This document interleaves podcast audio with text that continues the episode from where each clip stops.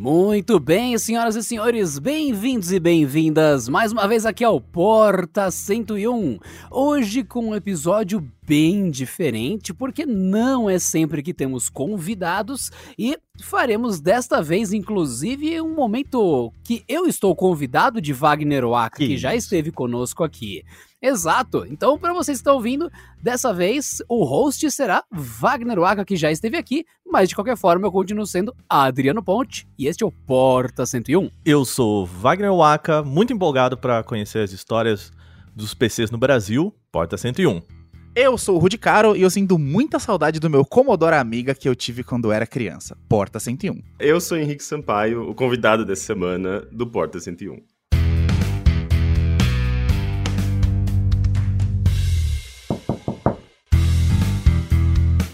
Muito bem, durante essa semana, Wagner Waka propôs para nós algo diferente para o episódio de hoje. E o que você pensou, Wagner Waka? É o seguinte, é... eu tava nas minhas andanças, eu, fico, eu tenho que fingir, né, que eu só descobri isso semana passada, mas não.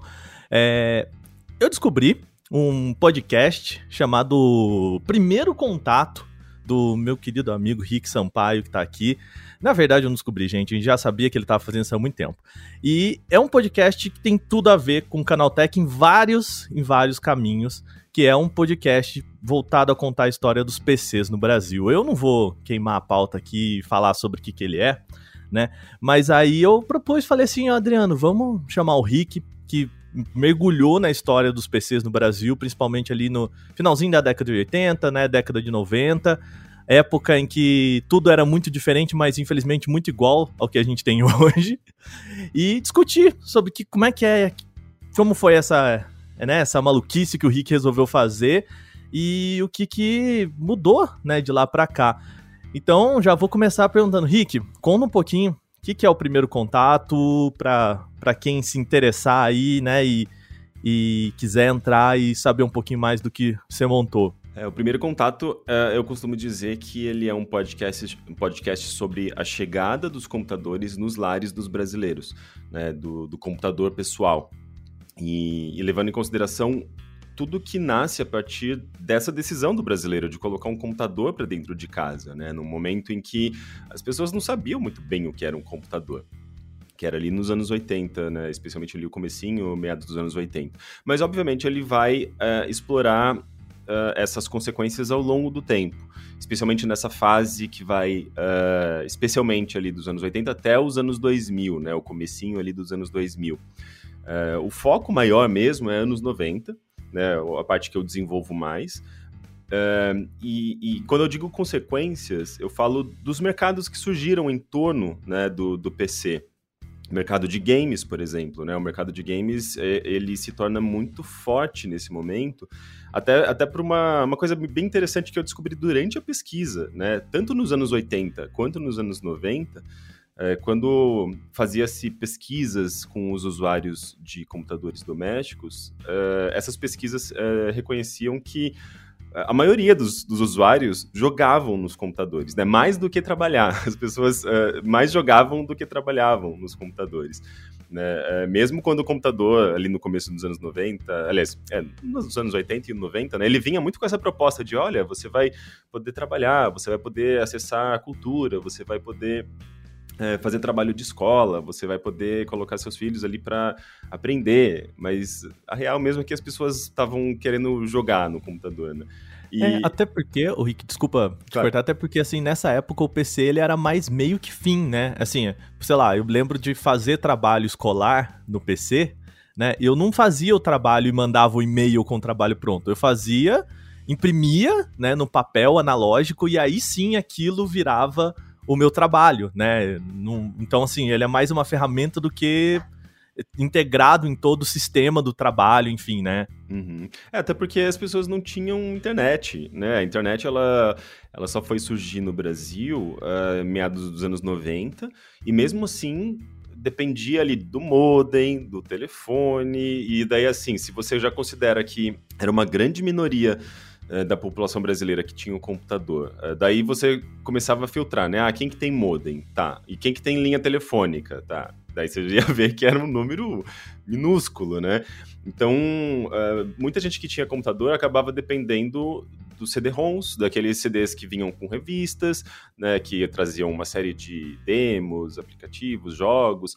E, e, a maneira como elas usavam o computador estava muito baseada nessas coisas que elas botavam para dentro do computador e que, uh, uh, e, e, que acabava sendo, acabava sendo muitas vezes limitadas a entretenimento, né? Produtos de entre entretenimento, ou às vezes uma enciclopédia, né? Aquela coisa bem para internet mesmo. E, e, e, muito por conta disso eu exploro todo esse mercado, né? Assim, acaba. Eh, no começo eu olho bastante para essa parte do hardware, é, mas eh, lá, pra, lá pelo terceiro, segundo mesmo episódio, assim, eu já começo a caminhar em direção a esse lado do software, que é o que se, se torna o, a estrela, né, da, dessa história, assim, se torna o centro das atenções, né? O software ali nos anos 90, se você considera assim, mercado brasileiro, né, que é meu foco, assim, é só Brasil. É, o mercado brasileiro, é, especialmente no momento em que você tem ali a virada do plano real, em que as pessoas elas se descobrem seu poder de compra, né? O Brasil, enfim, passou por muito tempo aí, uma década inteira no meio de uma hiperinflação, as pessoas não tinham uh, capacidade de comprar produtos caros, parcelados, era um, um inferno. Então, quando elas redescobrem seu poder de compra, Uh, e bem ali no meio dos anos 90, né, você já tinha a mídia promovendo o computador como um novo membro da família, como uh, uma coisa indispensável né, para o futuro dos seus filhos e tudo mais, desenvolvimento pessoal. Então as pessoas começam a comprar muito computador naquele momento. Né? e tem um boom nessa época das capas para colocar no computador. Exato. O Rick lembra muito bem aquelas capas maravilhosas no formato do monitor que você punha por cima e ficavam amarelíssimas e depois para tirar, dava uma estática na tela maravilhosa. Era, ó, é, dá, pra, dá pra sentir que esse episódio vai longe, gente. Isso vai ser bom. Então, vocês que estão ouvindo, estejam preparados, porque esse daqui vai ferver. Então, bora!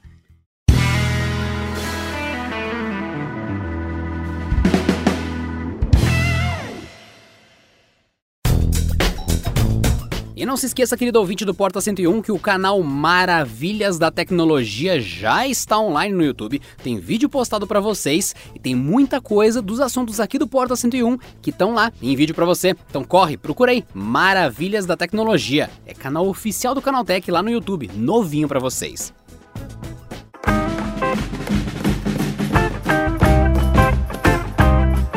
É, esse lance das capas é muito curioso, que é justamente é, é um, é, é um momento em que as pessoas estão lidando pela primeira vez com o computador, né? Então vem muito, da, primeiro, daquela, daquela coisa de, não, você tem que cuidar muito bem do computador, né? Você tem que, é, não pode entrar poeira, é, você tem que, exemplo, porque é uma máquina, é uma máquina muito séria, uma máquina muito, ninguém tem, é um grande mistério, né? É, e é um membro da família, né? E é um Sim, membro porra. da família, exatamente. Porra. Então, então é, eu acho que é, é, é, uma, é um efeito, né? Uma consequência dessa é, desse sentimento dos brasileiros para com os computadores que elas estavam colocando ali, que eles estavam colocando ali dentro de casa, né? É bem curioso, assim. É, hoje a gente já entende melhor as máquinas e eu acho que, obviamente, não, não se preocupa mais com essas coisas. Né? Ô, Rick, eu não sei se você lembra, mas tem um comercial que virou meme, né? Que é muito icônico na internet, que é um comercial do Emílio Surita, né? Porque ele era, sei lá, apresentador de terno e gravata, apresentando um computador da IBM com uma uhum. pompa e um garbo, uma elegância, como se fosse um negócio da NASA, de astronauta. Um computador super antigo, né? Tipo, com dois poderosos megas de memória. E ele apresentando aquele produto com preço hediondo e falando das coisas coisas assim, totalmente cheio de dedos, né? Ó, esse aqui é um mouse, é um apontador gráfico que você pode apontar nas imagens e um teclado, um keyboard que você liga com esse cara. Cara, era muito surreal. A gente pensa que, tipo, o computador evoluiu tanto que era um negócio tão surreal, tão assim, sei lá, era realmente um astronauta em casa, era uma nave espacial em casa que a gente nem sabia como usar. Lembra que antigamente até tinha curso de informática de como acessar a internet. Eu fiz, inclusive, curso de informática, tinha módulo de acesso à internet. Então a coisa evoluiu tanto que é, é muito assustador, né? De quanto se evoluiu em alguns anos. Sim, é, essa toda essa questão da, da, didática, né, de como você utiliza o computador, da questão dos cursos, tudo isso eu exploro também no primeiro contato, porque é, esse momento, especialmente uh, os anos 80 você já tinha um pouco disso, porque, enfim, os computadores nos anos 80, né, a época pré-PC, né, quando você comprava ali um MSX, um ZX Spectrum, obviamente os clones, né, porque no Brasil você não, não conseguia comprar os computadores originais. Você tinha só os clones brasileiros por conta da reserva de mercado que impedia, né, a importação desses computadores para desenvolver o mercado, a indústria local. É, então, nessa época, você já tinha também essa questão das, das apostilas, de Basic, né? É, até porque para você usar um computador nos anos 80, você tinha que saber programar. Não, não tinha, o sistema operacional era uma coisa assim, tipo, extremamente técnico, né? Era uma coisa muito voltada para esse usuário que já, já entendia, já tinha um nível maior de conhecimento. E é, daí nos Rick, anos... a, hum. até só para ilustrar aqui pro, para um ouvinte mais novo, né? Assim, como que você baixava um aplicativo entre muitas aspas naquela época? Você comprava uma revista que vinha com tipo 50 páginas de código, você copiava essas, né, obviamente com um mínimo de conhecimento, mas você copiava esses códigos de um jogo, sei lá, e dava enter ali no final. e se você errasse alguma coisa pelo meio do caminho, você tinha que voltar vendo o que, que você errou. E meio que era esse jeito que você fazia entre muitas aspas, né? Uma analogia, tá, gente? Não tinha download, não tinha internet. Mas é o jeito em que você conseguia colocar aquele programa no seu computador, né? Hoje, sei lá, você pega, aperta ali na, no Google Play, na Apple, pum, tá, tá instalado, né? Mas era outro tipo de conhecimento, né, Rick? Exato. É, eram as famosas listagens das revistas. É. Você tinha algumas revistas bem importantes ali nos anos 80, Microsistemas, né? Ela tinha, trazia muitas listagens. É, e essas listagens é, ocupavam ali, às vezes, umas três páginas da revista às vezes menos, às vezes um pouquinho mais, mas é, tinham bastante, muitos caracteres ali para você eh, eh, reproduzir e digitar no seu computador para poder Letrinha rodar. pequena! Exato. E, né? e, tinha, obviamente, você podia copiar, uh, especialmente nesses, nesses computadores que eu mencionei, você podia usar fita cassete, né, para copiar dados, ou mesmo rodar um jogo, né, em vez de você fazer a listagem lá, digitar ela 100%, você rodava direto do, do jogo, né, daí, daí você tinha que esperar lá uns 3, 4 minutos para o computador ler a fita, e ele entrava. Eu, eu não peguei essa fase, tá? Eu sou de 85, meu, meu primeiro computador, meu primeiro contato com o computador foi ali, eu acho que na virada do, do, da década de 90, é, foi no escritório do meu pai, é, mas mas eu só fui ter computador em casa mesmo uh, em 96, então eu já peguei ali o, o disquetezinho, o CD, CD-ROM, o kit multimídia, né?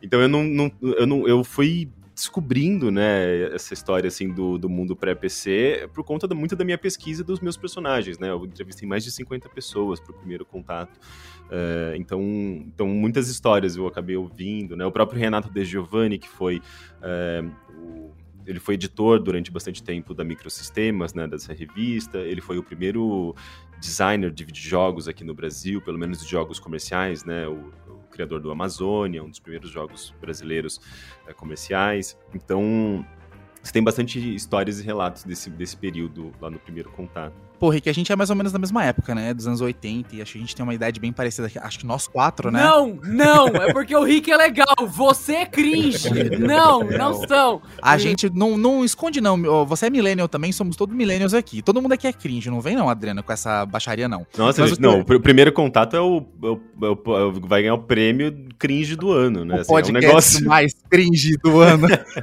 eu, por isso que eu gosto. Bem-vindos ao Pod Cringe. Gente, mas a, a, ó que época selvagem selvagem. Eu fico pensando, os, os caras que foram precursores disso. Olha que época maluca, você tinha que comprar uma revista, tinha que inserir 800 linhas de código, e se você errasse um espaço, você queimava sua impressora. Tipo, é maravilhoso. É uma época muito selvagem e que ninguém sabia o que tava fazendo. Mas, Mas olha que interessante. É... Que maravilhoso. Mas olha que interessante, nesse momento as pessoas elas, é, é elas precisavam conhecer programação para conseguir usar o computador. Então você tem é, toda uma geração de programadores que surge por conta dessas revistas e desses computadores. É, coisa que você começa a não ter tanto ali nos anos 90 porque o sistema operacional fica super fácil. O Windows facilita demais, assim, né? Você não precisa aprender, você não precisa ser técnico para conseguir usar um computador, né? Então é, é, você tem uma Tem essa coisa bem da, da do aprendizado mesmo da, do código nos anos 80, coisa que meio que desaparece depois. É, eu acho que a grande mudança mesmo do, do computador para só para entusiastas, pro computador que a gente tá acostumado mesmo, é o lance da interface de usuário. Antes, quando não tinha interface de usuário, não tinha o negócio de clicar no íconezinho e tal. Uma coisa muito que a gente viu na Apple no começo, que copiou da Xerox, aquela coisa toda. É, o, o, PC era um negócio que era uma tela preta cheia de códigos, era muito intimidador. E aí, quando vieram, né, lá para os anos 90, vieram as interfaces todas bonitinhas, o Mac, o Windows, tudo clicável e amigável, aí o PC começou a entrar na casa da galera mesmo e a galera parou de ter medo. Porque vai dizer, pega uma criança, a gente era criança na época, a gente via uma televisão, um cubo, um cubo lá, uma tela escura, cheia de código meio Matrix assustador, era, não era nada convidativo. Por isso que tinha essa primeira geração, até a gente tem que louvar esses caras que, que são pioneiros, porque eles desbravaram um mato muito sem cachorro, e aqui no Brasil ainda, com tudo jogando contra, né, é, é uma geração de ouro dessa galera realmente. Ô, Rude, e, mas é. E até. Voltando até um pouco, assim, eu acho que quando o Rick fala que é a história de quando os PCs entram na casa das pessoas, é, isso é uma pontuação muito importante, né? Porque, assim. É, eu eu estudei em São Carlos por muito tempo, né, na USP lá, e, e, lá era um dos polos desses de computadores de universidade, né, então tem um prédio lá que eles chamam de CPD, que ele, a sigla é de Centro de Processamento de Dados. Olha. Vulgo, aquele prédio inteiro era, né, o que depois a gente foi chamar de CPU, né, também, que é, tipo, aquele prédio inteiro era um computador, o prédio inteiro, né, e hoje ele leva esse nome em homenagem ao que ele já foi, né, de, de ele não é mais um PC, né, mas assim, cara, você imagina a, tornar tudo aquilo em uma peça que entra na casa das pessoas e que, sei lá, você precisava de é, uma equipe de 10, 15 pessoas para mexer naquilo, para manter aquilo funcionando e de repente você transforma isso num, num computador, né, portátil, não portátil não, vai, é num microcomputador, né? É, que chamava microcomputador era do tamanho de um PS5, né? que a gente não chama de micro hoje nem a pau. Nossa, tamanho de um PS5 foi humilde, hein? Caraca, os computadores eram bem maiores é. que isso, hein, meu uns 20 oh, PS5 aí, Waka, que eu acho que... Ah, não, não, mas o... É, não, eu já tô falando do PC que, sei lá, que eu tive em casa também na década de 90, né? Que ele era, já era um... Uns dois PS5. do computador do milhão. Isso, o computador isso. do milhão. Mas uh, Cara, e mesmo assim você tinha que é, pegar esse conhecimento de uma equipe de pessoas e. Beleza, agora é toma aqui, filhão, você comprou esse PC, aprende aí, né? E é o que o Rick fala, eu acho que assim, a partir do momento que você precisa ter um certo conhecimento para lidar com aquela máquina, você também trata aquela ferramenta de outra forma, né? Você expande as possibilidades do que você consegue fazer com aquilo. E hoje, por exemplo, a gente tem um celular e que hum, a maioria das pessoas é, entendem que hoje internet, hoje celular, ele é Facebook, WhatsApp, Instagram, redes sociais e acabou.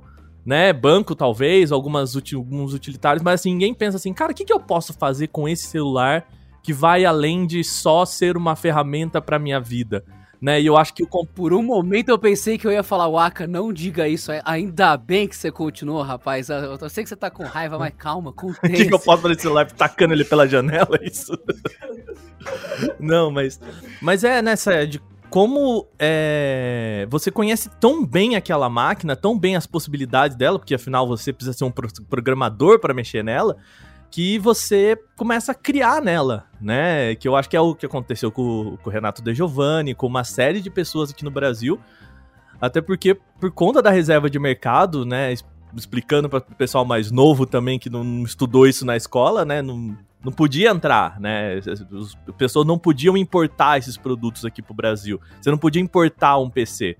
E aí o pessoal contrabandeava um, um modelo disso eu acho que a palavra mais ou menos entre essa é um pouco errada, mas enfim. Alguém trazia isso meio escondido pra cá. Outra pessoa abria, olhava, fazia reto engenharia, né, entendia como aquilo funcionava e, e criava o clone brasileiro, né? E, ou seja, já partia da criação daquilo como algo que você precisa entender como ele funciona. Ninguém aqui hoje compra um, sei lá, uma air fryer entendendo como ela funciona, sabe? Entendendo num sentido de engenharia, né? Bem os técnicos, enfim, é outra ideia, né? Eu acho que a coisa mais maluca é que quando a gente faz um paralelo entre os anos 90 e hoje em dia, a gente pensa que antigamente os caras tinham que estudar muito e tinham que fazer toda essa engenharia reversa para aprender a usar mais uma ferramenta que era muito complexa. E hoje a gente precisa fazer um esforço gigante para usar menos uma ferramenta que é muito, muito mais complexa, só que ela é muito viciante, ela te prende, que são os smartphones, PCs e tal. E hoje o jovem já entra né, nesse mundo de smartphone e tal, já jogando Free Fire, fazendo um monte de coisa. Cara, a gente precisa usar menos hoje. A gente luta para usar menos, um negócio que lá 20, 30 anos atrás a gente estava lutando para aprender como usar mais e como usar melhor. Então é um paradoxo muito legal de pensar nisso. Uhum. É, e definitivamente era um grupo muito pequeno que usava, que tinha computadores, né? Mesmo uh, nos, na virada do milênio, né? Eu, eu, começo o podcast com essa informação porque eu volto depois, né? Eu começo a olhar para trás para a gente entender um pouco desse, desse dado que eu dou logo no começo. É, na virada do milênio, né? Do, do, ali, ali em 2000, 2001, o, o IBGE já fazia alguns dados com relação a, a a computadores em casa, né? Quais a quantidade de residências no Brasil que tinham um, computador dentro de casa. E eram números baixíssimos, assim, especialmente se você considera, eh, faz uma, uma comparação com países desenvolvidos que, é, que, que, que tinham essa tecnologia mais desenvolvida. É, então... E tem um detalhe importante, né, Rick? Nessa época, o pessoal mais novo não vai conseguir entender. Tinha uma diferença abismal entre ter um computador em casa e tem internet em sim, casa, sim. né? É, o computador em si era em torno de 13% das residências no Brasil né, que tinham um computador nesse momento da virada do milênio. É, e telefone, eu acho que... Aliás, internet, se eu não me engano, era algo em torno de 8%. Agora, quando você pega esse número dos 13%, né, do Brasil com computador casa na virada do milênio, se você faz uma comparação com Uh, Inglaterra, por exemplo, uh, a Inglaterra estava nesse patamar em 1985. E então, então você vê assim, o Brasil ele ele ele já tinha, ele tinha muito pouco computador na virada do milênio. Imagina nos anos 80, né?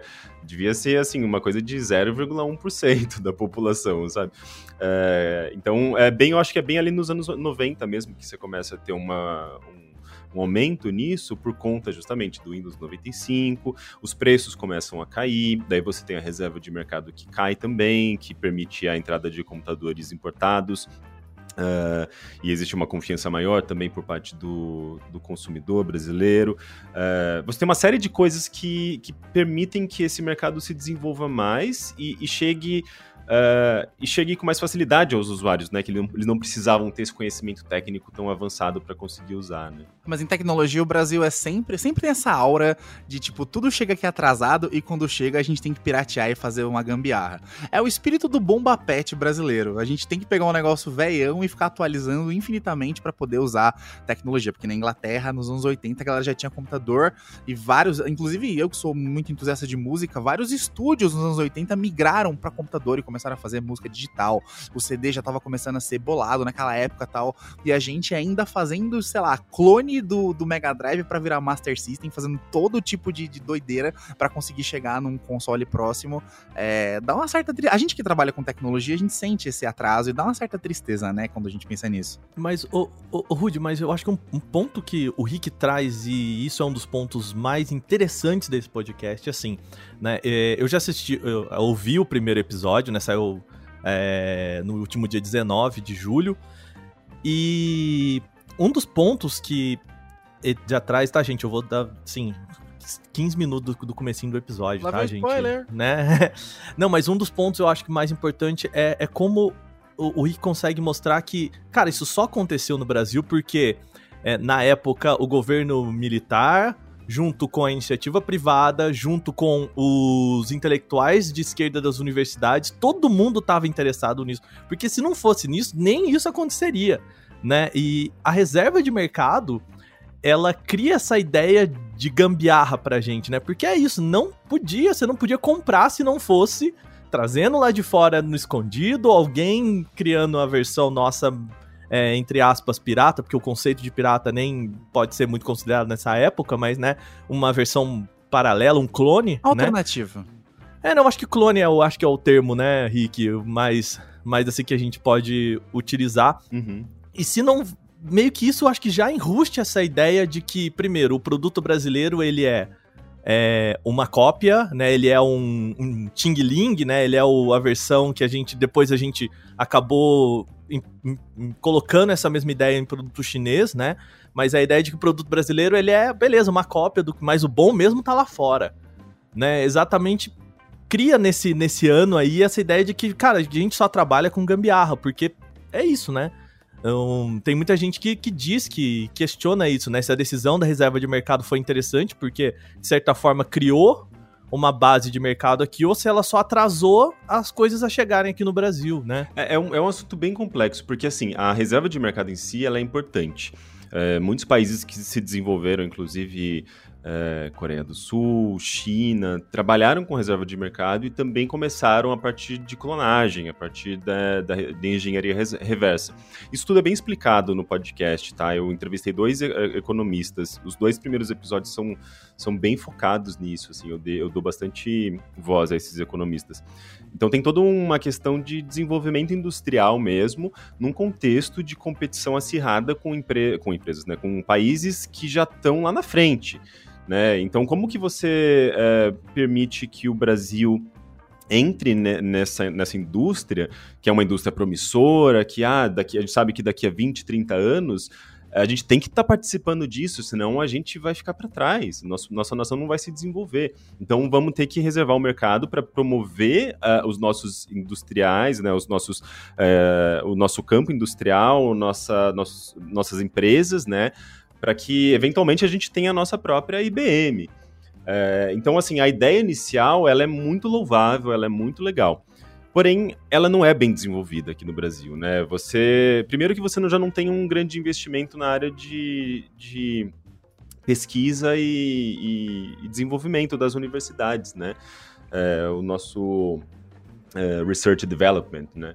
É, isso tudo fica meio atrasado e, e o pior, o pior, o Brasil estava lidando com, com, uma crise econômica gravíssima, né, no, no final dos anos 80, é, é, por conta de uma série de decisões equivocadas da, da do regime militar, né? O regime militar ele, é, ele imprimia dinheiro, ele fazia empréstimos, assim, era tudo uma coisa, o dinheiro estava era uma revelia, assim, tipo, eles, eles é, é, tra trabalhavam com dinheiro de uma maneira, assim, muito irresponsável, e isso a gente só foi começar a sentir na economia é, no, nos anos 80, né, tanto é que os anos 80 é dito, assim, como a agenda perdida, né, do Brasil, são muitas agendas perdidas, porque a gente deixou de se focar em coisas que estavam acontecendo importantes, como Uh, o, toda essa ascensão da indústria dos computadores, da tecnologia, para a gente lidar com coisas como hiperinflação, como o fato de que um, um, um, produto que você compra hoje, daqui a dois meses, vai estar 10 vezes mais caro. Como que você lida com isso?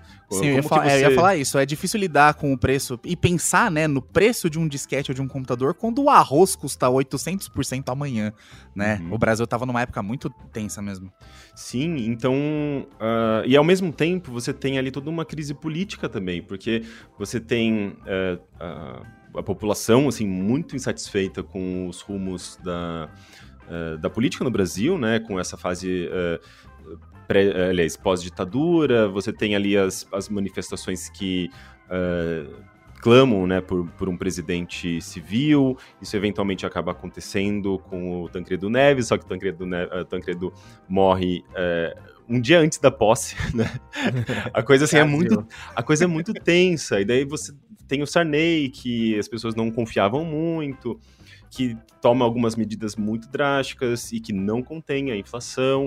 Uh, eventualmente você tem uh, toda a disputa ali do Lula com o Collor, e também já tem toda uma questão ideológica, né? Porque o Lula ele já estava já, já tinha essa, essa ideologia mais esquerda, o Collor já tinha todo uma, um, um ideal de, uh, liberalista, acompanhando ali o tendência internacional, e e, e, é justamente essa, essa visão liberalista que vai derrubar a reserva de mercado, né? Porque a reserva de mercado ela é protecionista, é, ela é o Estado intervindo né, no, no mercado.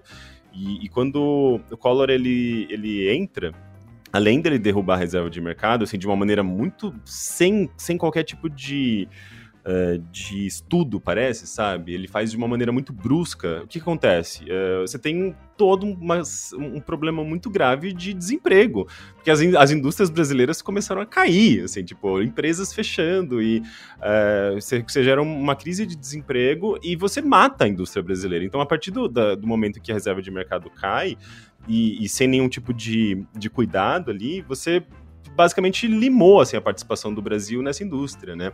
E, e, ao mesmo tempo você deixa o mercado brasileiro aberto, as empresas estão de fora e elas vão vir aqui dominar, né? Então é, é, um, é, um, é um momento muito emblemático assim da nossa história com tecnologia, porque a gente desiste, a gente fala, a gente não tem capacidade. Né? Então, então é uma crise atrás de crise atrás de crise. É meio é. assustador. Eu acho que assim, eu já até já comentei com algumas pessoas. O episódio 2 do, do primeiro contato, ele é pesadíssimo, assim. Ele é muito difícil. Ele é um soco no estômago. Porque a gente percebe como a gente não soube defender a nossa indústria, a gente não soube lidar com essas coisas que foram.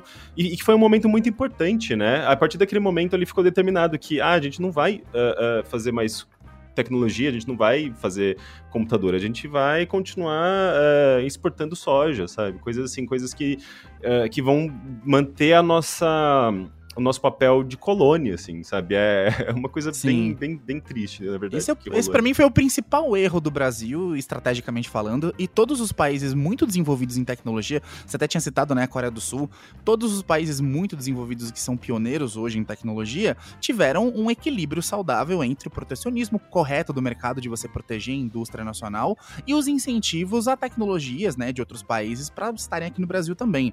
A gente não teve isso, a gente teve os dois extremos, né? A gente teve só o protecionismo da, do período militar, de não, é indústria nacional, só café e pão e arroz, e depois a gente teve, né, aquele, aquela, aquela doideira de, tipo, vem todo mundo para cá, e claro que as empresas lá de fora, com todo, toda a tecnologia e todo o avanço de lá de fora que eles já têm faz tempo, acabaram com as empresas brasileiras e ficou muito difícil de competir para eles.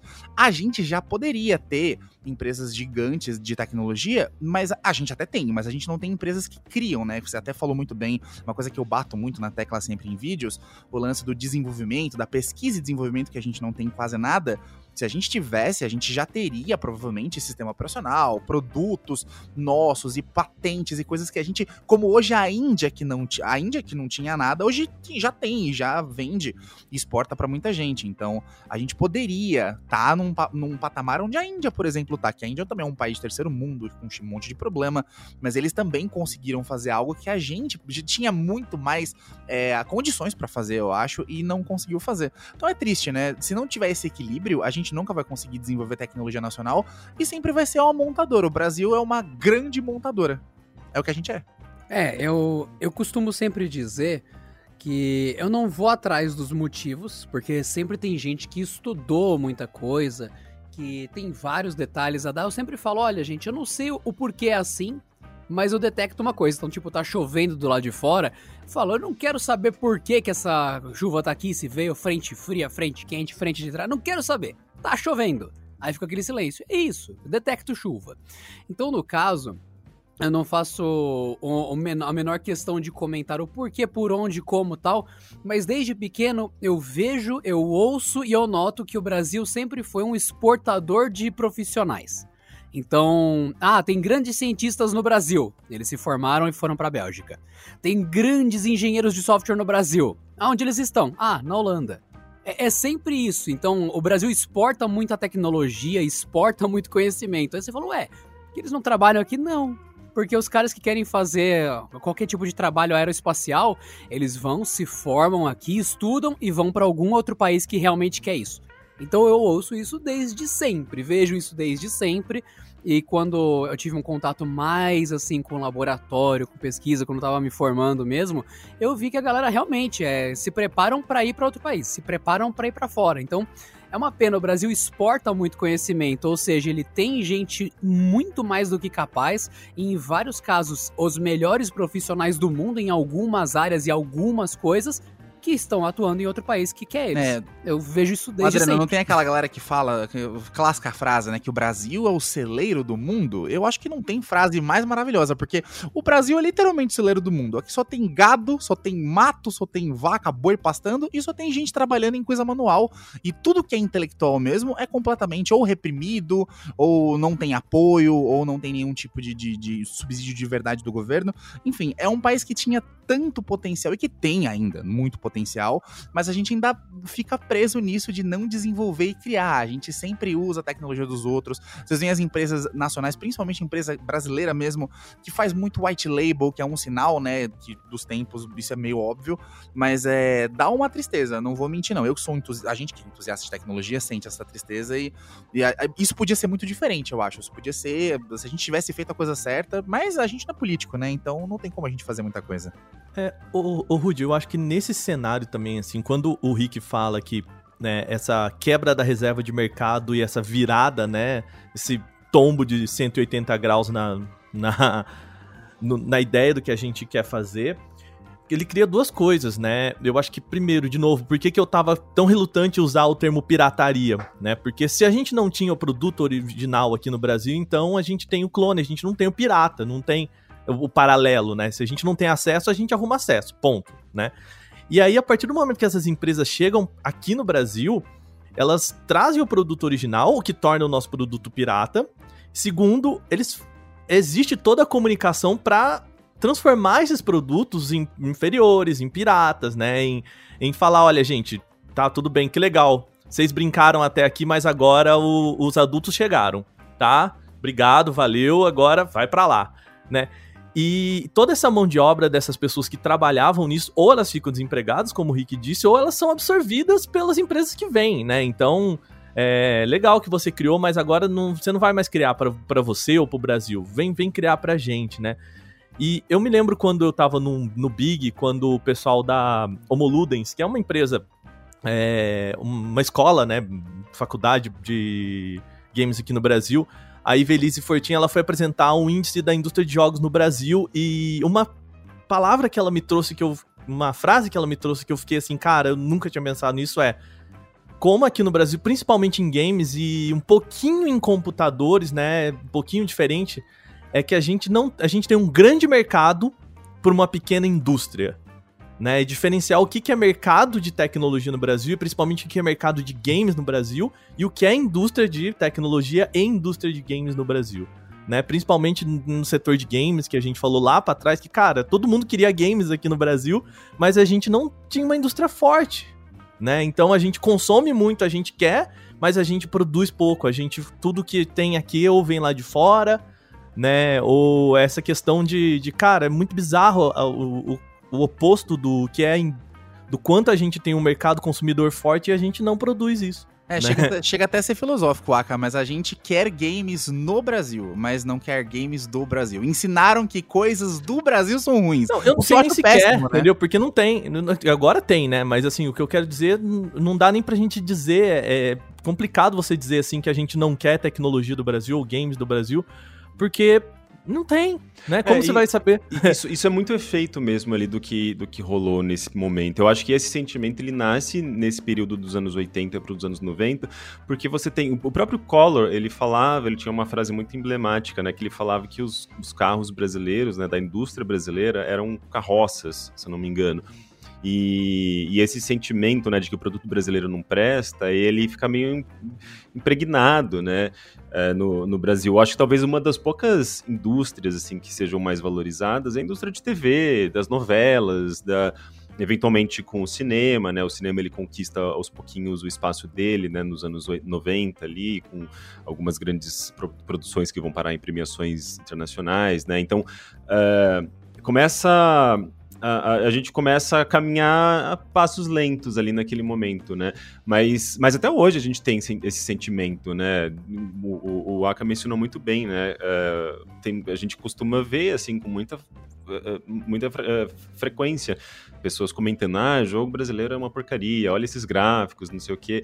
E é um. É, é de uma ignorância enorme, né? Porque, na verdade, a, a, a, indústria brasileira de games ela, ela vem se equiparando cada vez mais assim, com a indústria internacional. Você tem dois grandes lançamentos desse ano uh, que vai ser, uh, serão publicados por uma, uma, uma publisher internacional, o que é muito curioso, né? Que a gente acaba é. dependendo é. da, de empresas, uh, empresas inglesas, americanas, né? Para conseguir fazer essa, esse posicionamento no mundo, né? Mas você já tem grandes lançamentos, né? Tem o Unsighted, tem o.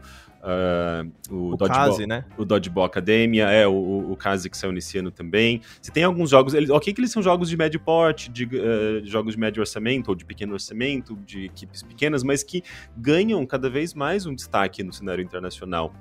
Você tem o Domain, que está sendo também desenvolvido aqui no Brasil, que também foi anunciado na E3, apareceu na E3. Então, assim, a participação do, do brasileiro nesse cenário é cada vez maior, até porque quanto, quanto, quando a gente pensa em, em, nessa coisa contemporânea da tecnologia, ela acaba uh, se tornando mais acessível, né? As engines de games, elas, uh, um, um, pequeno desenvolvedor ele pode ter acesso a uma Unreal Engine, que é a mesma engine que os grandes desenvolvedores estão usando, né? Então essas coisas acabam diminuindo esse gap, mas o sentimento, né, de que o produto brasileiro é inferior, ele ainda existe e isso é uma coisa que é típica de país uh, que foi colonizado né, de que os produtos de fora, do, do, dos países que dominaram a gente são melhores. E eu acho que essa, essa mentalidade, ela ela só vai mudar quando a gente tiver uma consciência política mesmo, assim, como a gente, quando a gente começar a entender, olhar para nossa história, entender a história do Brasil enquanto colônia, é, sabe, de, de, de, de, como não só o Brasil, mas, né, mas a América Latina inteira foi, foi, foi explorada, é, nossos recursos foram retirados daqui, né, foram, enriqueceram os países desenvolvidos. Então, tem toda uma questão histórica que, que eu acho que a gente tem que levar em conta, né, e que a população só vai entender mesmo se ela estudar esse período, esse, é, esse o, momento. O problema, o problema dos tempos de hoje, dos tempos polarizados em que vivemos, é que quando a gente fala uma parada dessa, a galera acha que a gente tá com aquele papo de jovem de esquerda da faculdade, que a gente tá delirando e tal, mas isso é muito real. O que vocês estão falando é tão real e a gente tem enraizado na cabeça do brasileiro essa cultura de que tudo lá de fora é muito maravilhoso e o nosso produto é uma porcaria. E até vou puxar para um pouco pro meu lado, porque eu sou músico. Eu tenho guitarras nacionais, eu, eu toco guitarra, eu tenho guitarras nacionais, e eu poderia pegar a minha grana e comprar, sei lá, uma Fender, que é uma clássica, né? Uma guitarra, sei lá, Jimi Hendrix, uma guitarra clássica, e uma Fender no Brasil equivalente custa, sei lá, 20 mil reais importada, porque a Fender não produz aqui, não emprega ninguém e tal. E eu escolho ter, sei lá, uma Tajima aqui nacional, que é maravilhosa, que, que tá equivalente pra caramba, e eu escolho isso, porque eu quero, eu gosto de apoiar a indústria nacional e eu curto muito produto nacional. faço isso com pedal, cabo de guitarra, um monte de coisa. Mas demora para você ter essa consciência. Eu acho que também é, o, o, cara mais jovem não tem essa consciência porque ele precisa chegar no ponto onde ele entende como a empresa funciona e tal. A hora que água. E tem o brasileiro no meio, né, Rude? Sim. Tipo, você pega um exemplo aí, por exemplo, eu vou criar uma empresa fictícia aqui, eu vou criar a, a gralha gaio, que é uma gralha meio gralha meio papagaio, entendeu? Ela vende cestos de reciclagem. Sim. É, então, exato, exato. Então a gralha gaio, ela vem, aproveita esse sentimento das pessoas e traz produto white label, ou seja, de baixa qualidade de algum lugar para vender em massa, em larga escala, para bater custo, para ser barato, para ser de propósito mal feito. Não importa a gente ser white label americano, chinês, não, canadense, não importa. Existe white label em todos os lugares. Então, até no Brasil faz white label para outros lugares. Fiquem tranquilos. Gente, mas uh, então, sabe o que é engraçado, uma empresa pro Brasil. Sabe o que é, é engraçado? É, é, também te dando exemplo de outra área que não é a nossa, tá? Minha namorada, ela é, gosta bastante de produtos produtos de beleza, né? Cremas, essas coisas. E ela tava vendo uma YouTube, né? No, no, falando de produto de beleza. E a menina tava jurando de pé junto que um produto, tipo, do, da, da Sorro, daquelas empresas, daquela loja japonesa genérica que vende tudo a 9,99, era muito melhor que um produto nacional, sei lá, um escala da vida, um produto de cabelo. E, cara, é um produto nacional premium pra caramba. E a menina jurando de pé junto que um produto de uma loja de 9,99 feita de white label no Japão é melhor. Você entende? É muito bizarro, cara. É muito bizarro. Não, daí você pega. Aí você pega esse sentimento, Rudy, pega isso daí que a gente acabou de falar e volta, por exemplo, da gralha gaio. Aí o que, que a empresa faz? Ela ajuda o mercado a implodir. Porque ela vem e grita: aqui é Brasil, essa empresa é nacional, olha que louco! A gente vai aqui absorver todo o espírito do brasileiro, navegar os sete mares e vencer a vida. Aí você vai ver tudo white label, tudo de péssima qualidade. Aí você olha e fala: peraí, não, mas aqui é nacional, é nacional, essa empresa é nacional. Daí compra isso e começa a causar um estrago ainda pior. E o pessoal, não, mas é, é brasileiro mesmo, tem que apoiar. E daí fica a loucura do brasileiro surfando no espírito do brasileiro para enganar o brasileiro, sabe? E é, é, então eu não vejo esse ciclo ser quebrado tão rápido, porque já me disseram uma vez: brasileiro reclama de corrupção, mas quando põe uma moeda de um real na máquina de chiclete cai duas, ele chacoalha para cair a terceira. Gente, é, então, é o então, do né? exemplo de que o brasileiro vai para Miami e compra uma Havaianas por 30 dólares e usa lá. Só que aqui no Brasil a Havaianas é uma porcaria. Só que lá em Miami, aquela Havaianas que aqui no Brasil qualquer um usa, é o clássico Havaiana azul que você bota o prego lá, aqui no Brasil é cincão e a gente odeia aqui. Só que em Miami é muito chique. Gente, pelo amor de Deus, né, Brasil? É, é, é um assunto que, que eu acho que envolve muitas coisas. Tem questões econômicas, tem questões culturais, você tem é, o próprio fato né? Tipo, de muitas vezes uh, a gente. o, o, o, empresário local, ele, ele tá, às vezes, uh, nadando contra a maré. Né, ele não tem os incentivos. Se, se a gente pegar como exemplo mesmo a indústria de games, é uma dificuldade enorme, né? Você já tem, você não tem muito reconhecimento. Uh, uh, o governo federal, ainda mais no governo atual, né? O governo federal da mínima tirou, na verdade, todos os uh, alguns dos poucos editais, né? Programas de fomento a essa indústria. E daí, quando você pensa também nessas questões internacionais, né? Ah, eu recebi um, um, um uma verba para financiar meu projeto lá de fora. Ah, tá ok, 30% fica, sei lá, com, não sei, não sei se com o governo, porque tem taxa, tem imposto. E, então, assim, são tantas coisas, né, que às vezes o, o, o empresário, o industrialista brasileiro, ele tem que lidar, que, é, que ele acaba ficando sem, sem outras opções, né? Ele, se, se não diminuir a qualidade do produto, se não diminuir uh, é, o, sabe, tipo, trabalhar com, com, com, com uma, um insumos mais, mais baratos, de pior qualidade. Você tem uma série de questões, né? É muito difícil assim, de, de bater o martelo e dizer, ah, é por isso. Mas, de qualquer forma, é, nesse mercado de computadores, é, o que a gente tem ali no, nos anos 80, eu acho que ele, as, as, pessoas aqui no Brasil lidavam muito com isso, né? Tipo, ah, a gente só tem o computador brasileiro para usar. Então, existia essa, esse, esse essa, esse sentimento de, de estar refém a uma indústria, né? É, por mais que existia ali um sentimento também de valorização dessa indústria, porque a gente vai competir eventualmente com os Estados Unidos, a gente vai ficar forte, né? Tinha esse lado de que é, você tinha que valorizar a produção nacional. O brasileiro nem sempre estava disposto a fazer isso, porque ele pagava um caro para um produto que já era defasado, né? Porque era um clone de um computador que vinha de fora, já de uma geração antiga e, e não tinha outras opções, né? Então, eh, até mencionaram, não sei se foi o Rudy ou o Adriano, sobre essa coisa né, de, de extremos. A gente estava num extremo ali, né? E isso, obviamente, a população sente.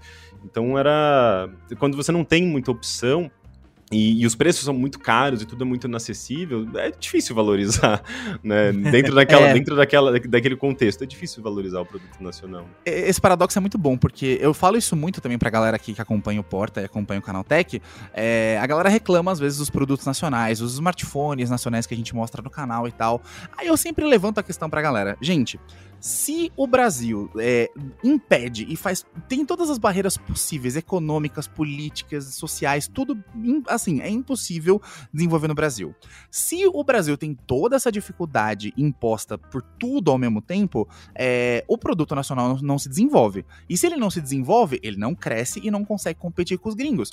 E se você quer um produto nacional de qualidade, mas a gente não faz as mudanças políticas, econômicas e tal, para que os, os próximos governos invistam nisso, é um ciclo sem fim, porque a gente não, não faz nada para mudar isso e espera que a indústria nacional faça milagre. E mesmo quando ela faz, a galera não reverencia, a galera ainda taca pau e ainda espera que seja incrível. Então, quando uma empresa brasileira faz white label, traz um smartphone da China, é, ele pega, bota a marca dele e beleza, se o produto for bom, beleza, são os ônus e os bônus de você pegar um produto que você não foi você que fez e você tá vendendo aqui. E mesmo assim a galera tem aquela coisa, o produto pode ser incrível, eles podem pegar e fazer um produto incrível. É, até como eu mencionei de guitarra tal, você pode comprar uma guitarra nacional incrível com todas as peças absurdamente fodas, e se você pegar a Fender mais baratinha, mais fundo de loja falida de música, o brasileiro vai preferir aquela Fender mais básica com as peças mais baratas do que uma nacional absurdamente equipada. Então, assim, a gente não muda isso e não, e não assim, é, é, desesperador até, porque não tem como mudar. Se a indústria não tem, se ela tá sufocada e não consegue melhorar, e se a gente não investe em desenvolvimento e, e pesquisa, que é o principal para uma empresa de tecnologia crescer, isso nunca vai mudar. E a gente sempre vai ficar batendo nessa tecla. E imagina, se nos anos 90 a gente batia nessa tecla, e a gente tá em 2021 e a gente ainda tá batendo nessa tecla, é, é muito complicado, cara. Dá, dá um desânimo, né? O, o Rudy, o, acho que um, um ponto até eu queria perguntar pro, pro Rick, nessa caminhada né, de voltar para a década de 90, início dos anos 2000, é, o, o, que você vê que ainda tá aí, né? Porque assim, a gente tá comentando que algumas coisas a gente ainda vê, né? Então esse sentimento do que o produto nacional ele é desvalorizado, é, e eu consigo também traçar, principalmente ali no primeiro episódio, alguns paralelos com o que a gente tem hoje, né? Então, cara, tem a maioria das pessoas aqui no Brasil hoje tá mais preocupada com o preço do do arroz que dobrou, com o preço da, do óleo que dobrou, da cesta básica em geral, do que com o preço das placas de vídeo, né? Que também dobraram, infelizmente. Mais que dobraram, inclusive. E e é muito engraçado, né? Porque quando a gente olha para aquele cenário lá atrás, então, as, ó, os produtos eram muito caros, a, os produtos, né, a tecnologia topo de linha PC e tudo mais era muito restrito a poucas pessoas. E se a gente vem agora para 2021, a gente, principalmente no mercado de PCs, parece que esse cenário não mudou tanto assim, né? Ou pelo menos a gente tá revivendo essa mesma onda que a gente viveu nos anos 90 por outros motivos, né? É, é, o hum, sentimento que você. Só que ela tá disfarçada, Waka. Nos anos 90, muita gente tem ainda o sentimento do chambinho, do todinho, do Nescau. a gente era criança, né, tava... Exato! O pessoal vai falar, nada a ver isso aí, irmão. Eu tava jogando Super Mario World. Então, amigo, Seu é pai uma tava, notícia pra tava você. Tava frio do teu lado, né? É, é, então, Super Mario World é, tinha um negócio que você comprava fita pirata porque você tinha o que tinha e não salvava. Aí um dia você, nossa, consegui a fita original, agora dá pra salvar e continuar o jogo mais tarde. Só que daí você olha isso com a mente de hoje, você rever, vai rolando os preços para trás e você descobre um negócio mais ou menos assim. Você que é purista de números, vai tomar um chá porque eu vou falar números que eu tirei da minha bota, tá? Não tô falando do, dos números exatos.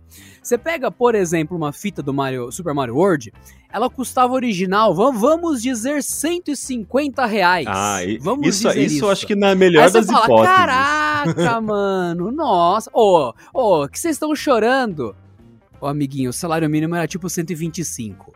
Então você tem que, tipo, você tem que parar e falar: caraca, mano, como assim? Como assim o caramba? Se você acha hoje que a Nintendo tá chutando o balde com os preços de arrebentar, ela sempre foi assim. É que você era pequeno. É que você tinha ilusão de que o mundo era muito lindo. Era caro pra caramba. Se hoje você acha uma fortuna o preço de um Nintendo Switch e acha uma fortuna o preço de um, um, um quadradinho de plástico que tem um jogo dentro, era assim igual. Só que você não lembra. Então, ah, o Brasil tá assim agora. Não, não, não, não, não, não, não, não, não, não, não, não. Vende muito antes. Então, é, para, respira e ouça as pessoas. Não é tão simples assim, ah, agora fico. Não. Era difícil. Quem tinha Super Nintendo e fita original eram casos bem específicos. É que você não tinha ainda idade para compreender. É isso aí, Adriano. Mas Dá é um choque isso. de realidade neles mesmo, é isso aí. O, o Zelda Majora's Mask, se eu não me engano, eu, eu peguei uma, uma propaganda eh, recentemente e fiz a conversão. Eh, a propaganda dizia que custava, sei lá, 12 vezes de não sei quanto, que já é meio absurdo, né? Você fala, caramba, já é parcelado, não tinha nem o valor. o valor à vista, assim, tipo, era só, só, só aparecia o valor parcelado, porque para aquelas, pra aquelas coisas que já são caras, para você não ter a noção do, do preço real, né? E daí eu falei, tá, ok, vou somar isso aqui e fazer a, a conversão. Cara, era 700 reais. Tipo, 700 reais num jogo. Isso em 2001, 2000, eu acho que 2000. Eu acho que era de uma revista dos anos 2000 ali. É, do comecinho dos anos 2000. O Majora's Mask de Nintendo 64. E essa é a realidade do, do Brasil, né? E, e, e, eu explico um pouco disso no segundo episódio, né? Que vai ser lançado na, na próxima segunda-feira. É, eu explico um pouco das origens dessa questão, né? Porque é, você tem ali na reserva de mercado justamente é, uma série de medidas que protegiam o nosso mercado, portanto, é, importação de qualquer componente e tudo mais, além, assim, pessoa física não podia importar nada, né? Mas uma, uma empresa, ela podia importar certos componentes porque, às vezes, o componente, componente não era fabricado no Brasil. E, e, e, o preço de importação de, de, dessas coisas era elevadíssimo, né? O, o, a porcentagem, né? Uh, as taxas de importação eram muito elevadas. Eram muito elevadas. E daí você tem também o ICMS, daí você tem mais não sei o quê. E, e, e, tudo isso acabava encarecendo muito, assim, e dificultando mesmo a entrada de produtos de fora no Brasil no momento da reserva de mercado. Quando você tem a, o, o, governo Collor e você tem uh, esse, esse, trabalho para derrubar esse muro da reserva, é, legal, os computadores deixam de, se, uh, deixam de, de ser banido no, Brasil, nos computadores importados. As empresas elas começam a colocar o computador dentro do Brasil, mas em termos de, uh, em termos tributários, a coisa não mudou. então é muito bizarro assim, porque você deixa de ter um plano para preservar a indústria nacional. Uh, e, mas assim, você não tem mais indústria nacional para você preservar. Então por que, que os, os impostos são tão altos?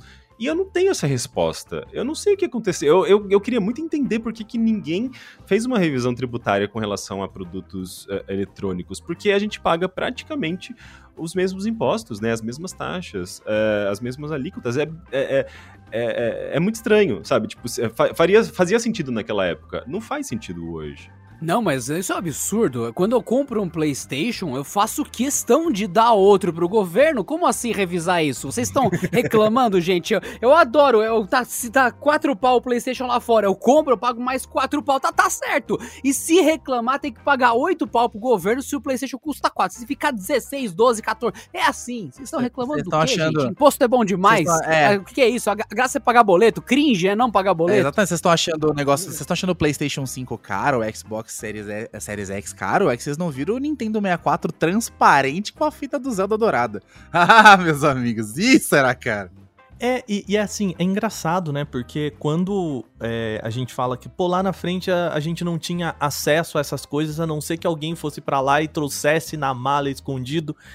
E meio que assim, quando você olha para computadores, componentes de computadores, principalmente os de última geração, né? A gente tá falando, cara, o mercado brasileiro tá. O, o principal laptop, né, notebook vendido aqui no Brasil é o notebook com. É, né, configurações bem medianas e, de certa forma, atrasadas, né? Porque quando, sei lá, a maioria dos notebooks que a gente vê com preço mais ou menos ok para você jogar videogame, sobretudo para você trabalhar com é, criatividade, edição de vídeo, foto, não sei o que lá, ele tá com vindo chegando aqui com um preço que dá para pagar com uma GTX 1050, né? Ou 1050 Ti, que, gente, é, é placa lançada há três anos, né? Quatro anos. E, e já foi lançada como uma solução inferior Exato, da 1060, né? né? Então já não era uma grande placa. Eu tenho um notebook com 1050 Ti, eu gosto bastante, mas, gente, você que fala, eu jogo demais isso aqui. Amigo, então, aí, aí é loucura de comprar um carro 1.0 e sair xingando a Ferrari dos outros. Amigo, realidade valorizar os seus bens é bom, mas ser louco não. Adriano, esse, esse PC hoje aqui no Brasil, desculpa, Rude, mas esse PC hoje aqui no Brasil, ele você compra um novo desse por 3 mil, 3.500, por vezes até. O barato! O barato, os 4 tá mil. Tá 5! Tá 5! E, e, cara, é. E eu te falo, eu pergunto, né? Quem hoje tem aqui no Brasil condições de pagar e hoje a gente. E tem segurança financeira, pelo menos aí o, o Rick fala muito bem quando ele fala, cara, o problema da inflação é que não dá para parcelar, cara. Porque como é que você vai parcelar um produto que você não sabe quanto vai custar daqui um mês, né? Beleza, você parcelou hoje um produto que custa 100 reais, daqui um mês ele custa mil. E aí, o, vamos renegociar essa parcela? E aí o cara que quer te vender, ele não quer vender porque ele não quer renegociar essa parcela, tem que renegociar essa parcela com você. Ele não. Você não quer comprar porque, sei lá, vai que amanhã custa mil, o cara chega, então, a tua parcela não é mais 10 reais, agora é 100. E você, como assim? e eu não tô dizendo que isso, de certa forma, tá acontecendo nessa velocidade aqui no Brasil, mas, gente, quem acompanha placa de vídeo, quem acompanha processador, computador em geral, em geral sabe que se você compra hoje um computador, você corre o risco de amanhã você fala, nossa, que ótimo negócio que eu fiz, porque hoje eu comprei por 5, amanhã tá 6. Ou você pode correr o risco de comprar hoje por 5, amanhã tá 3.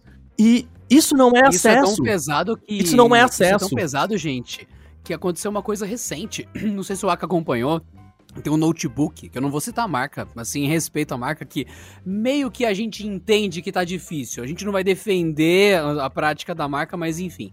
Era um notebook que ia ser lançado o, algumas pessoas já tinham acesso a ele na pré-venda, saca? É, reservaram antes de ter preço, sabe? Só reservaram interesse e já anunciaram o notebook como é, produto no, no, nos mercados e nas coisas da internet. E o pessoal comprou de quem já tinha feito a reserva. Resumindo, esse notebook estava tão esperado que o pessoal estava vendendo a pré-venda por 20 mil reais. E o pessoal estava comprando! Tem gente que pagou! Resultado, esse notebook foi lançado por 10, 15 mil reais, é é, depende das configurações, né?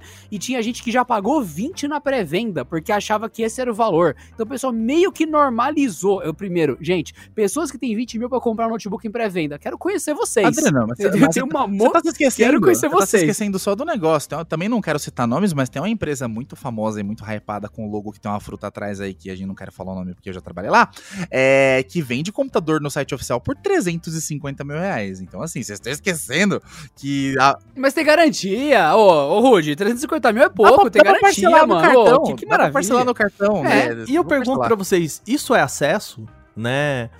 É, Com garantia e cartão parcelado, sim, Waka. Você não tem 200 cartões pra parcelar? Ô, Waka, como é que você não tem acessa aí. 350 mil na sua conta Black de trabalhador do canal Tech? Como assim? Tem que revisar isso aí? é, no que salário que vocês estão ganhando aqui no Canaltech. Vou lá falar com, com, com o pessoal lá do RH, falar, gente, que, que é isso? Não, mas o mais irônico é que assim, vocês comentaram, né? O Rick até comentou, muito bem comentado sobre o lance do, do, do computador, que os caras colocavam na mala, traziam, né, nos anos 90 de uma forma meio assim, underground e tal. Ué, mas e os notebooks do Mercado Livre? E os MacBooks do Mercado Livre hoje, de onde vocês acham que vem? Né? Ainda, a gente ainda tem que recorrer ao nosso querido país vizinho, onde a taxa tributária é muito menor, para poder comprar um computador também. Então, assim, pa- parece que o Brasil, o tempo passa e as coisas elas só ficam mais refinadas, mas elas não mudam. Elas continuam a mesma coisa, só que um pouquinho mais refinadas, entendeu? Então é, é muito triste. É, e aí eu volto na minha pergunta lá, assim, Rick, você... O que, que você sentiu, assim, mergulhando e vendo agora o cenário que a gente tá? É... eu não quero jogar pro Rick assim, cara, é, é- é triste ver isso, mas o... você acha que a gente mudou muita coisa, assim, nesses últimos anos, tirando o quanto de tecnologia, né? O quanto a tecnologia, o hardware mudou? Eu, eu não tô tão mergulhado nas reflexões, assim, do momento. Na verdade, assim, as coisas que eu pensei, que eu penso mais é justamente nessa questão do preço, de como a, a, a, pra gente entender porque computador e tecnologia aqui no Brasil é tão caro, a gente tem que olhar justamente para esse momento ali dos anos 80, né? Então, é, essa questão toda da, da cultura do brasileiro com relação à tecnologia e tudo mais. É, mas, não sei, assim, eu não. é, eu mesmo tenho uma dificuldade enorme para consumir produtos novos hoje, porque eu não tenho grana para comprar, sabe? Eu tenho um, meu computador tem uns 7 anos, é, uns 6 anos, eu acho. É o, é o tempo do overloader, praticamente, né? Do meu site. E, e, e a placa que eu tô usando dele é, é uma placa anterior até a, a placa original que ele tinha, que era uma. eh, Acho que eu não lembro exatamente qual que era, mas enfim, ela queimou, eu peguei minha placa antiga e botei aqui. E é o que eu tô usando, uma placa de 10 anos, é uma, é uma GeForce 660. É, porque eu, eu, justamente eu queria ter trocado há uns dois anos. é, por necessidade, né? Eu trabalho com, com essa parte de games e tal, e eu preciso, às vezes, rodar uns jogos um pouco mais pesados. E eu falei, não, eu acho que tá meio caro, eu acho que eu vou esperar um pouco. Ai, que, que, que triste. Ou seja, assim, eu tô preso, eu não consigo trocar de computador. é. É. E daí, eu, obviamente, assim, eu acabo me focando em jogos menores, jogos. É, por sorte, eu tô fazendo um podcast chamado Primeiro Contato, assim, com muito foco em, em jogo antigo. Então, então assim, eu, quando eu vou fazer uma live rodando um jogo, geralmente são jogos antigos que eu emulo no DOS, emulo é, em máquina virtual, né, de Windows 95, 98 e roda de boa. Mas eu não consigo rodar uma coisa mais, é, mais pesada, sabe? Justamente porque não, não tem como, não tem condições, assim. Não existe a possibilidade de você comprar uma, um- uma placa gráfica melhor, a não ser que você tenha um salário de, sei lá, 10 salários, salários, mínimos.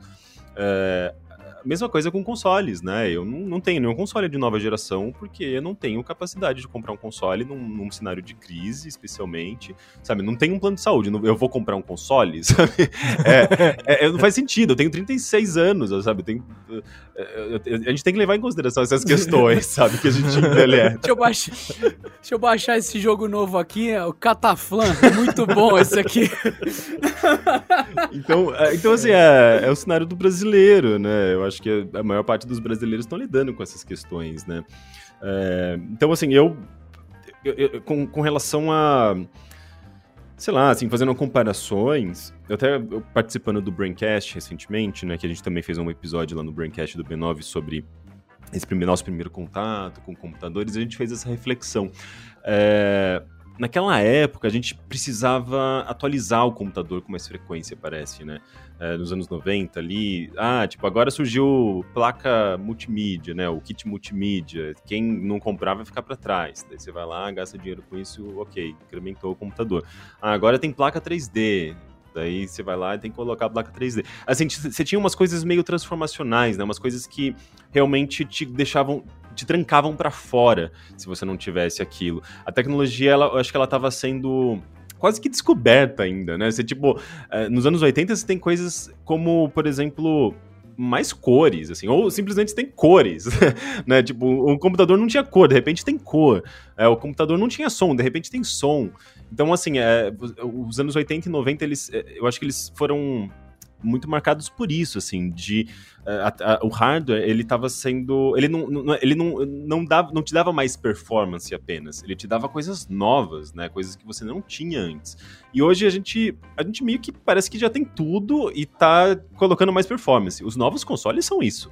Eles não têm nada de, de, assim, tipo, transformacional, né?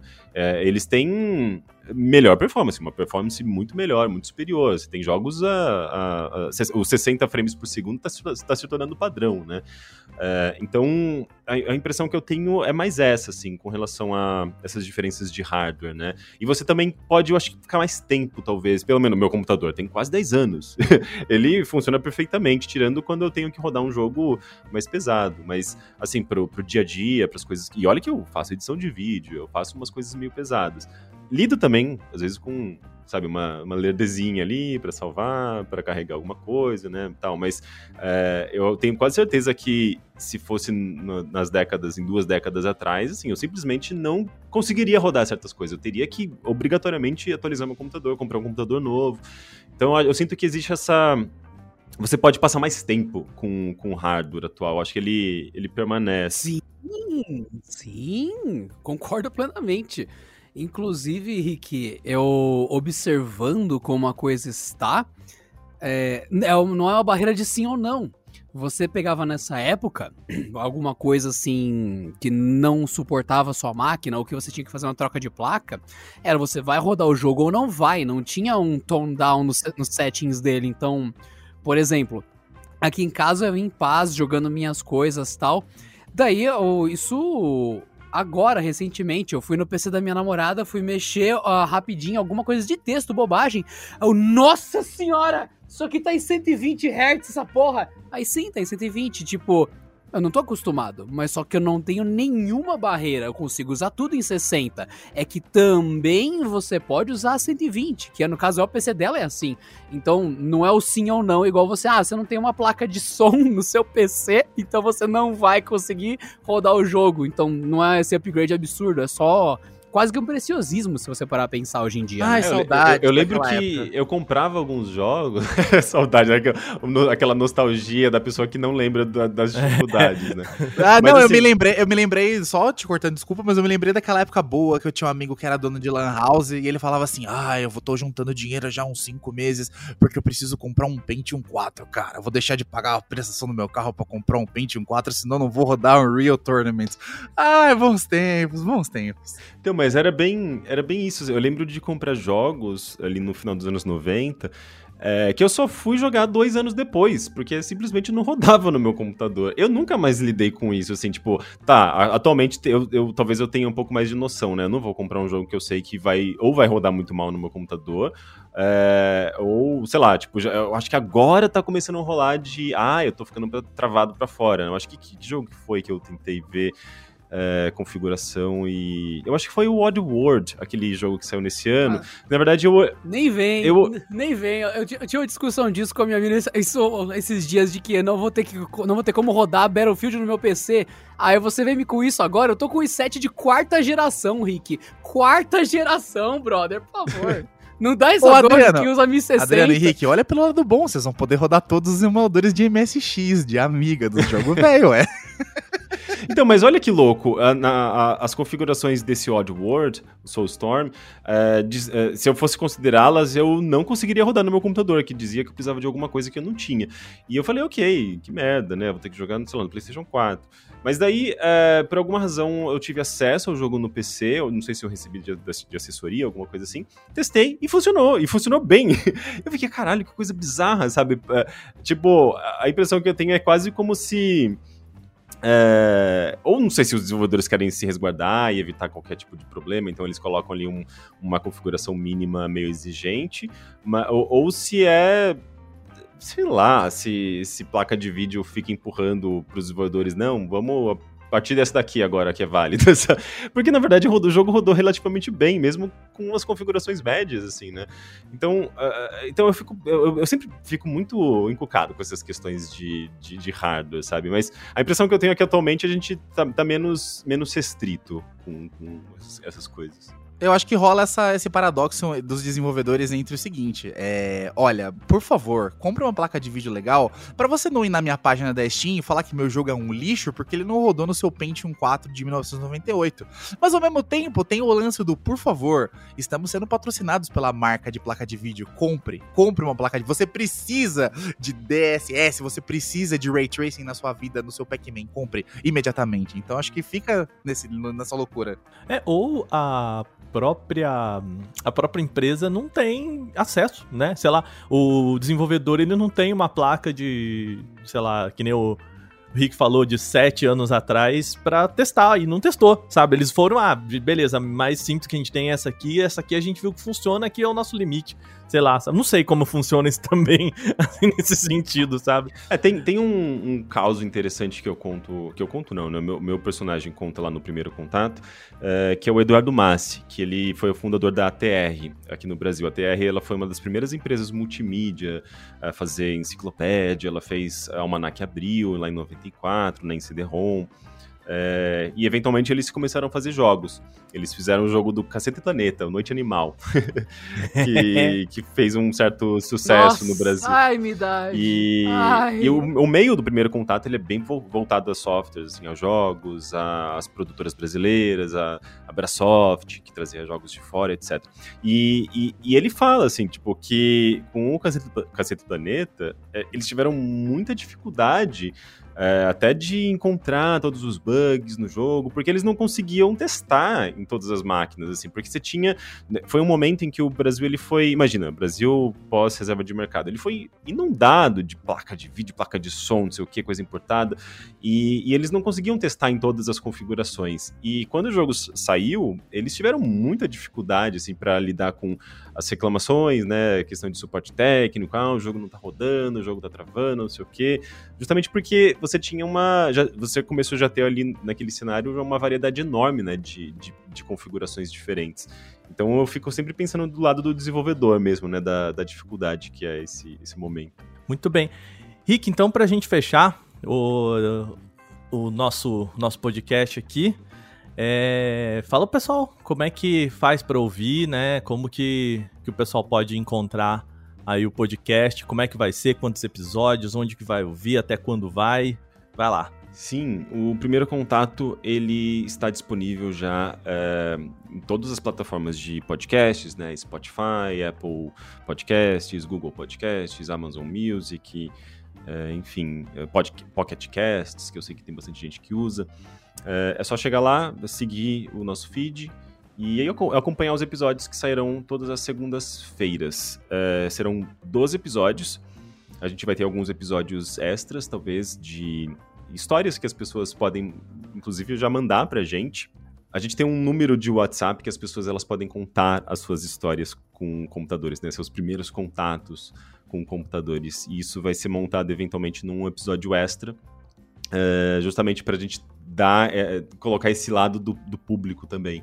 É, e, e, eu já tenho recebido vários relatos, assim, tá sendo, tá sendo super divertido e interessante, porque você vê também uh, as diferentes maneiras que as pessoas aqui no Brasil tiveram contato com computadores, né? Tem gente que começou a ter contato ali nos anos 80, tem gente que começou a ter contato nos anos 2000, né? Uh, então, é, é, é, bem diverso. Se você quiser mandar esse áudio pra gente via WhatsApp mesmo, é só mandar um áudio no WhatsApp, é no 11 91302 1584 é, eu coloco também, eu faço essa, essa divulgaçãozinha no final de cada episódio.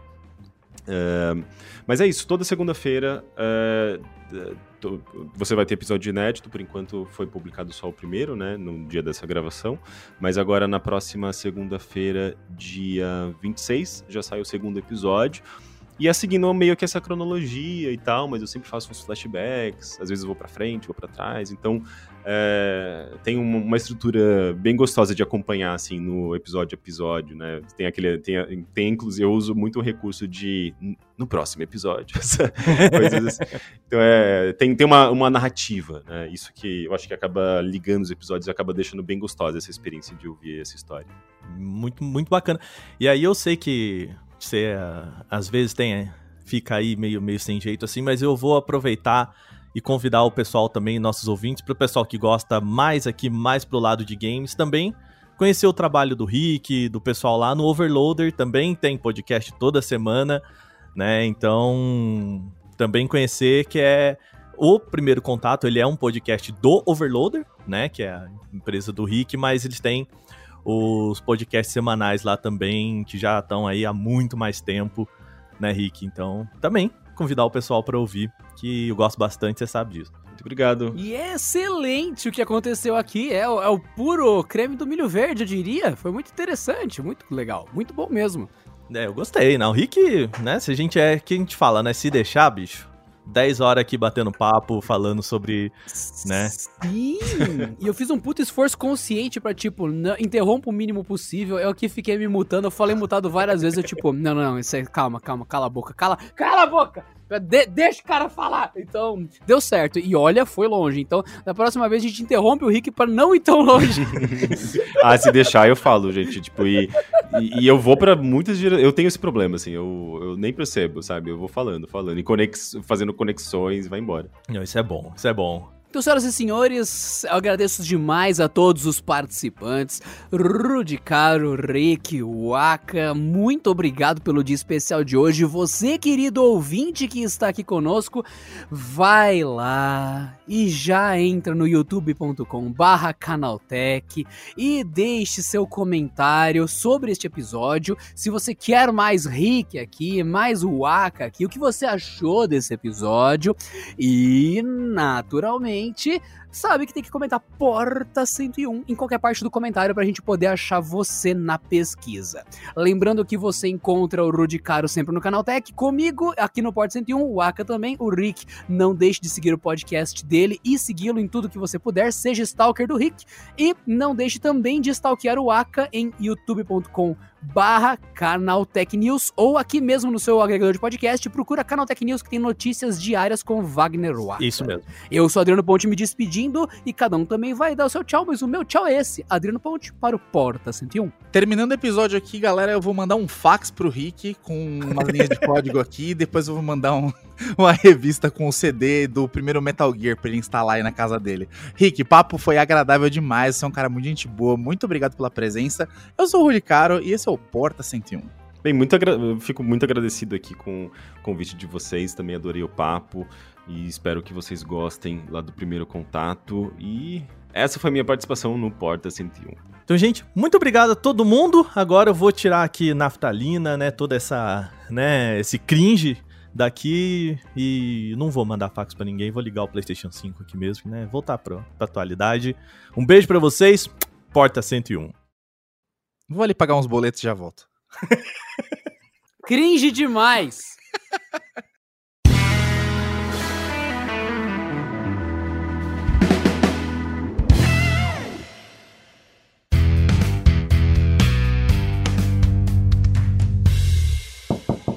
E não se esqueçam que a gente gosta de passar vergonha em vídeo também. Queridos ouvintes, corre para o youtube.com.br barra canaltech. Assim você pode olhar para os lindos focinhos da galera daqui do podcast. Este episódio contou com a edição de Vicenzo Varim. Não deixe de seguir a gente no Instagram, que é canaltech com CH no final, e também no YouTube, youtube.com barra canaltech.